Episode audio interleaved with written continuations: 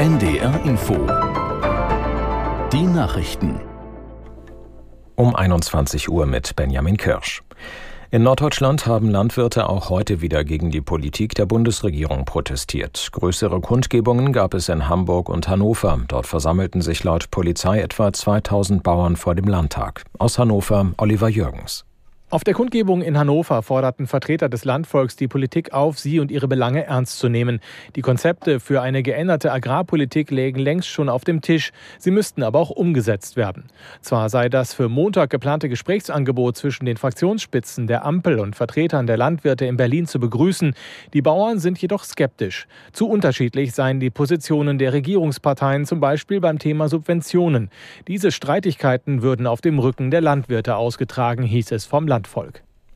Führende Politiker haben empört auf ein Treffen der radikalen Rechten bei Potsdam reagiert, an dem auch AfD-Vertreter teilgenommen haben. Laut dem Recherchenetzwerk Korrektiv wurde bei der geheimen Zusammenkunft über die millionenfache Vertreibung von Migranten und auch unliebsamen deutschen Staatsbürgern beraten. Aus Berlin Torben Ostermann. Olaf Scholz spricht angesichts der Recherchen von einem Fall für den Verfassungsschutz. Demokratinnen und Demokraten müssten zusammenstehen, so der Bundeskanzler weiter.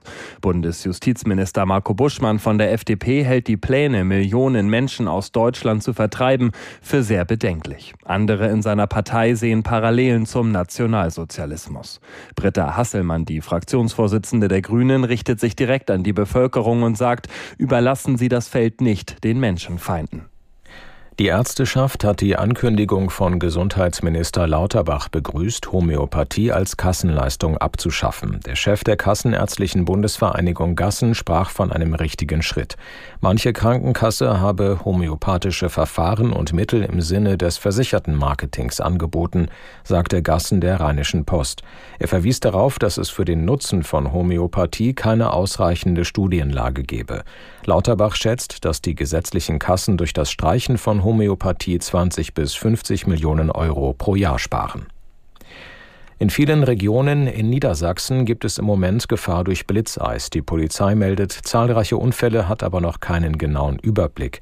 Es gebe vor allem Blechschäden, heißt es. Betroffen ist insbesondere der Raum Salzgitter, Braunschweig, Wolfenbüttel. Die Feuerwehr in Braunschweig schrieb, Glätteunfälle führten zu einem erhöhten Patientenaufkommen. Das waren die Nachrichten. Das Wetter in Norddeutschland in der Nacht meist trocken, neblig, selten Schneegriesel oder Sprühregen, gebietsweise Glätte, Tiefstwerte plus 4 bis minus 5 Grad. Morgen neblig trüb, überwiegend trocken, etwas Sprühregen oder Schneegriesel, Glättegefahr, Höchstwerte minus 1 Grad im Solling bis plus 7 Grad auf Baltrum. Es ist jetzt 21.03 Uhr. Künstlich generierte Texte, Bilder und Stimmen sind überall und werden wöchentlich besser. Willkommen zurück zum Themenabend Künstliche Intelligenz.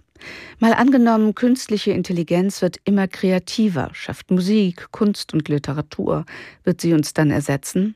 Dazu jetzt ein Gedankenexperiment im Podcast Mal angenommen.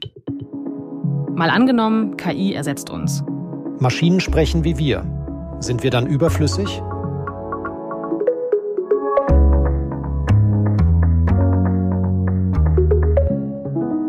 Ich bin Christine Becker.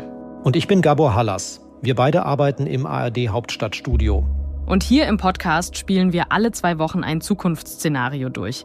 Heute wollen wir uns mal anschauen, inwiefern uns KI, also künstliche Intelligenz, ersetzen könnte. Moment, äh, stopp. Also das bin nicht ich, das ist meine künstliche Stimme, erzeugt mit künstlicher Intelligenz.